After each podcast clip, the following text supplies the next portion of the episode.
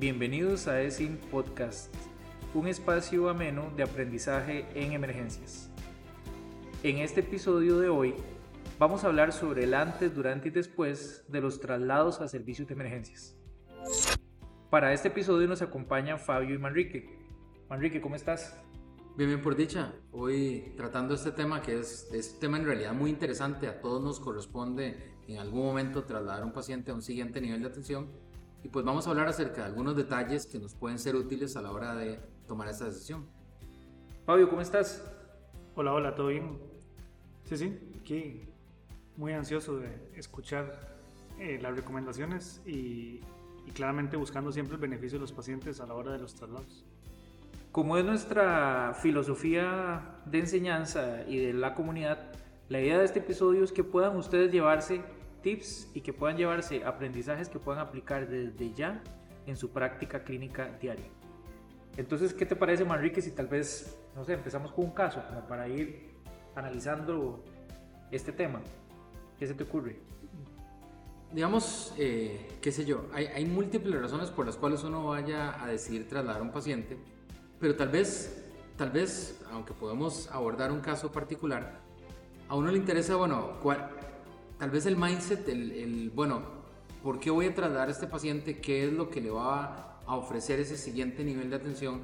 Es una cosa que uno siempre tiene que tener en mente. Entonces, por ejemplo, ahora que preguntabas por un caso, qué sé yo, tenés una señora de 78 años, diabética, hipertensa, que tiene dos horas de evolución de haber empezado con eh, cefalea, alteración de la conciencia, y a la hora de explorarla está hipertensa y está hemiparética. Entonces uno dice, bueno, hay varios diagnósticos diferenciales que está uno barajando en ese momento, pero claramente eh, uno tiene que definir que esta paciente probablemente va a requerir ciertos cuidados, ya sea desde el punto de vista de diagnóstico y desde el punto de vista de tratamiento. Entonces puede que uno esté pensando, bueno, esto podría ser un evento cerebrovascular, eh, ya sea isquémico hemorrágico, vamos a ocupar un estudio de imagen y vamos a ocupar la valoración de un neurólogo probablemente o de un neurocirujano dependiendo de cuál de estas variables tenga y así entonces sabemos si podemos o no podemos ofrecerle esto. Si podemos ofrecérselo lo coordinamos de una vez. Pero si no, este por ejemplo es un motivo de traslado para un siguiente nivel de atención. Entonces eh, uno teniendo estas cosas en mente es que va a ir tomando la decisión de a quién enviar y a quién enviar. Una cosa importante ahí es que hay que recordar que si bien es cierto, uno puede tener clara la idea de que hay que trasladar al paciente porque necesita algún estudio o alguna valoración en específico, eh, resulta muy importante tener claro que independientemente a eso, los pacientes necesitan manejo desde el punto de vista en el lugar donde estamos, digamos. Para seguir con este caso, por ejemplo, esta es una paciente que, por ejemplo, hay que tomar en cuenta el tiempo de evolución a la hora del traslado y hay que tratar de hacer el traslado de la forma más eh, estable posible y en este caso en particular eh, previniendo lesión secundaria, asumiendo que potencialmente tiene una emergencia neurológica, en cuyo caso entonces ocuparía un traslado con cabecera a 30 grados, manejar algunas circunstancias del punto de vista de oxigenación, presión, etcétera, y recordar que entonces esta paciente desde el momento que la tenemos nosotros en cualquier lugar, aunque sobrepase nuestras capacidades diagnósticas o terapéuticas, eh, hay que ofrecerle lo que la paciente eventualmente necesita para evitarle complicaciones y mejorar el pronóstico de ese caso. Yo creo que eso que acabas de mencionar de ofrecer lo que el paciente necesita tiene que quedarnos grabados a todos y cambiar el chip de enfocarme en un diagnóstico a las necesidades del paciente. Y precisamente por ese punto es que sí hay que verificar algunos parámetros fisiológicos básicos previo a considerar tan siquiera eh, tomar la decisión de trasladar a un paciente a otro centro, ¿verdad? Condiciones de oxigenación, condiciones hemodinámicas, eh, condiciones de nivel de conciencia, capacidad de protección de vía aérea y cosas como por ejemplo metas hemodinámicas o incluso algunos parámetros metabólicos como la glicemia, ¿verdad? Muchas veces son detalles que uno puede eh, realmente generar algún tipo de intervención previo a un traslado. Por ejemplo, bajo la misma línea del caso, esta paciente de 78 años con hemiparesia, ¿qué pasa si por ejemplo llega con una glicemia en high y con datos clínicos francos de deshidratación y, y varios días de estar con tal vez con polidipsia, poliuria y demás? Probablemente haya medidas que nosotros podemos instaurar desde el inicio y que claramente van a cambiar la forma y la calidad y la seguridad del, del paciente para el traslado. Sí, lo, que hay que tener claro con ella en particular es que el manejo de esa paciente no inicia con la realización del TAC.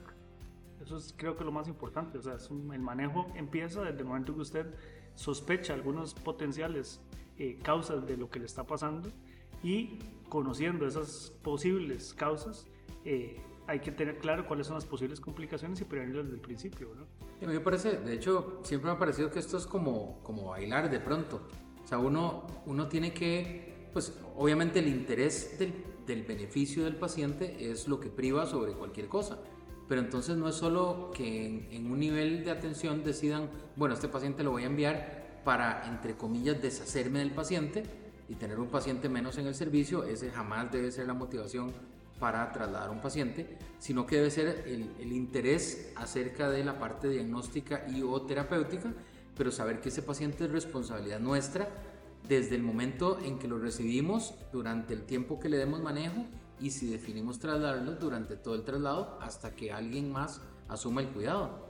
Y por el otro lado, nosotros, si estamos recibiendo al paciente, también tenemos que, ojalá, obtener toda la información necesaria y entonces la comunicación es vital para que este proceso sea de la forma más adecuada. Eh, tener los estudios que se le hayan hecho al paciente, tener claridad en qué se le ha hecho y qué no se le ha hecho. Y entre más información tengamos, más sencillo va a ser que este paciente tenga un mejor desenlace. Claro, y, y, bueno, ya que, que, hablabas también sobre, sobre la, el tener claridad de qué se ha hecho, qué intervenciones y demás, nuevamente yo creo que aquí el médico que está encargado del paciente tiene muchísima información que puede recopilar de familiares, de cuidadores y demás, que probablemente una vez que el paciente se ha trasladado a otro centro, esa fuente de información no esté disponible. Y a veces pasa que se desaprovecha el obtener toda la información tal vez necesaria para el caso de fuentes de información que las tienen a la par del paciente. Yo creo que uno de los puntos importantes es eso, aproveche las fuentes de información que tiene y obtenga la mayor cantidad de información que, sea relevante para el caso, porque probablemente cuando se traslade ya esas fuentes no van a estar disponibles. Sí, de hecho eso lo hablábamos en el pro tip de, de esta semana, ¿verdad? De que muchas veces la primera historia clínica es donde va a haber eventualmente más información y es donde hay que aprovechar eh, esa información de familiares, del personal hospitalario que estuvo en el lugar donde recogió el paciente, de otros familiares que pueden llegar en el momento, E inclusive puede ser que el paciente inicialmente estuviera en una condición capaz de dar una historia clínica, ¿verdad? Y es ahí donde hay que aprovecharlo porque después no sabemos eventualmente eh, qué, cambio clínico puede tener que eventualmente perdamos también la posibilidad de estudiarlo después de eso. Y nosotros que somos el médico que está trasladando a ese paciente, probablemente sí nos gusta estar en la ambulancia con el mayor espacio posible, con la mayor tranquilidad de que estamos haciendo las cosas eh, nosotros con el paciente y el personal de apoyo, enfermeros, auxiliares de enfermería, etc.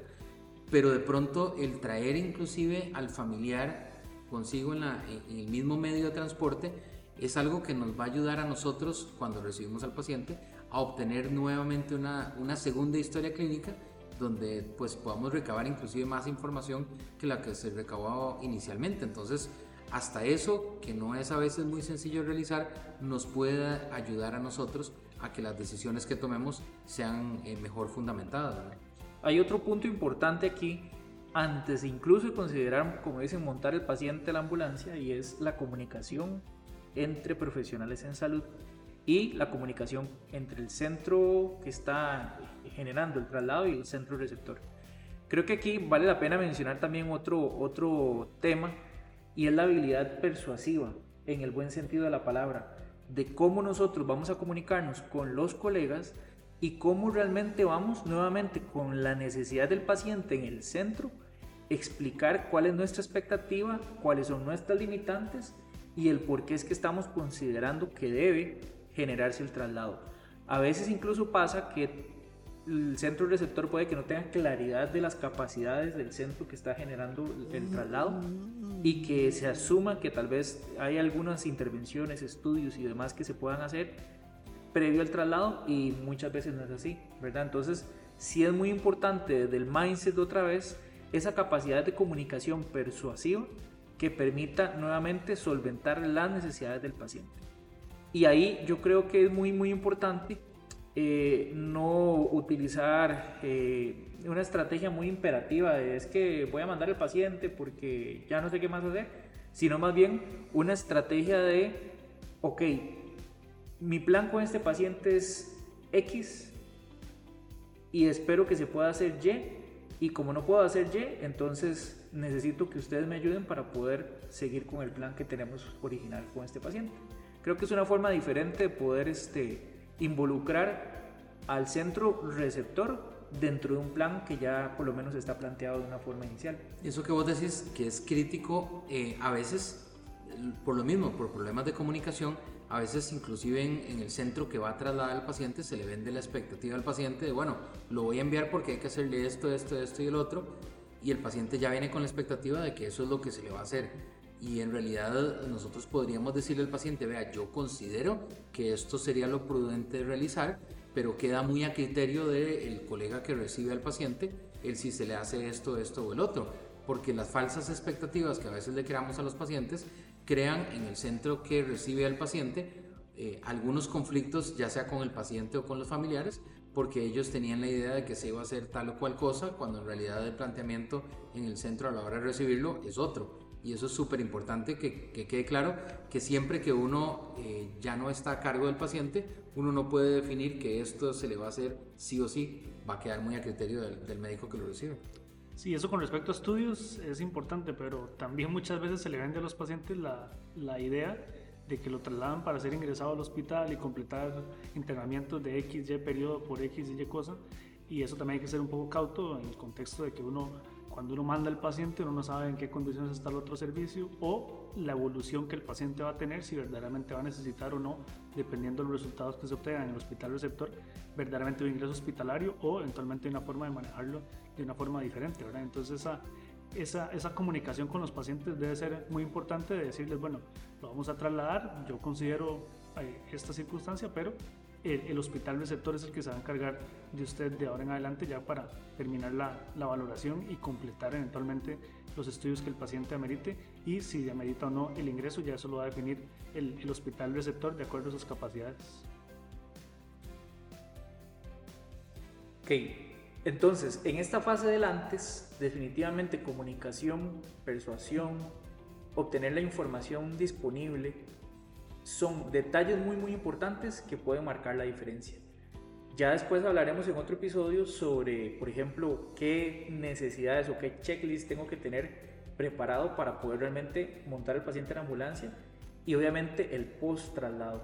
Porque es importante la retroalimentación, el feedback para generar mayor alerta situacional y poder realmente nosotros mejorar nuestra calidad en la atención. Espero que este episodio haya sido de mucho provecho para todos ustedes. Estamos comprometidos con generar espacios de aprendizaje y discusión donde solamente no nos quedemos con el conocimiento, sino que pasemos del conocimiento a la acción clínica diaria. Nos vemos en nuestro próximo episodio de ESIM Podcast, un espacio ameno de aprendizaje en emergencias. Hasta la próxima.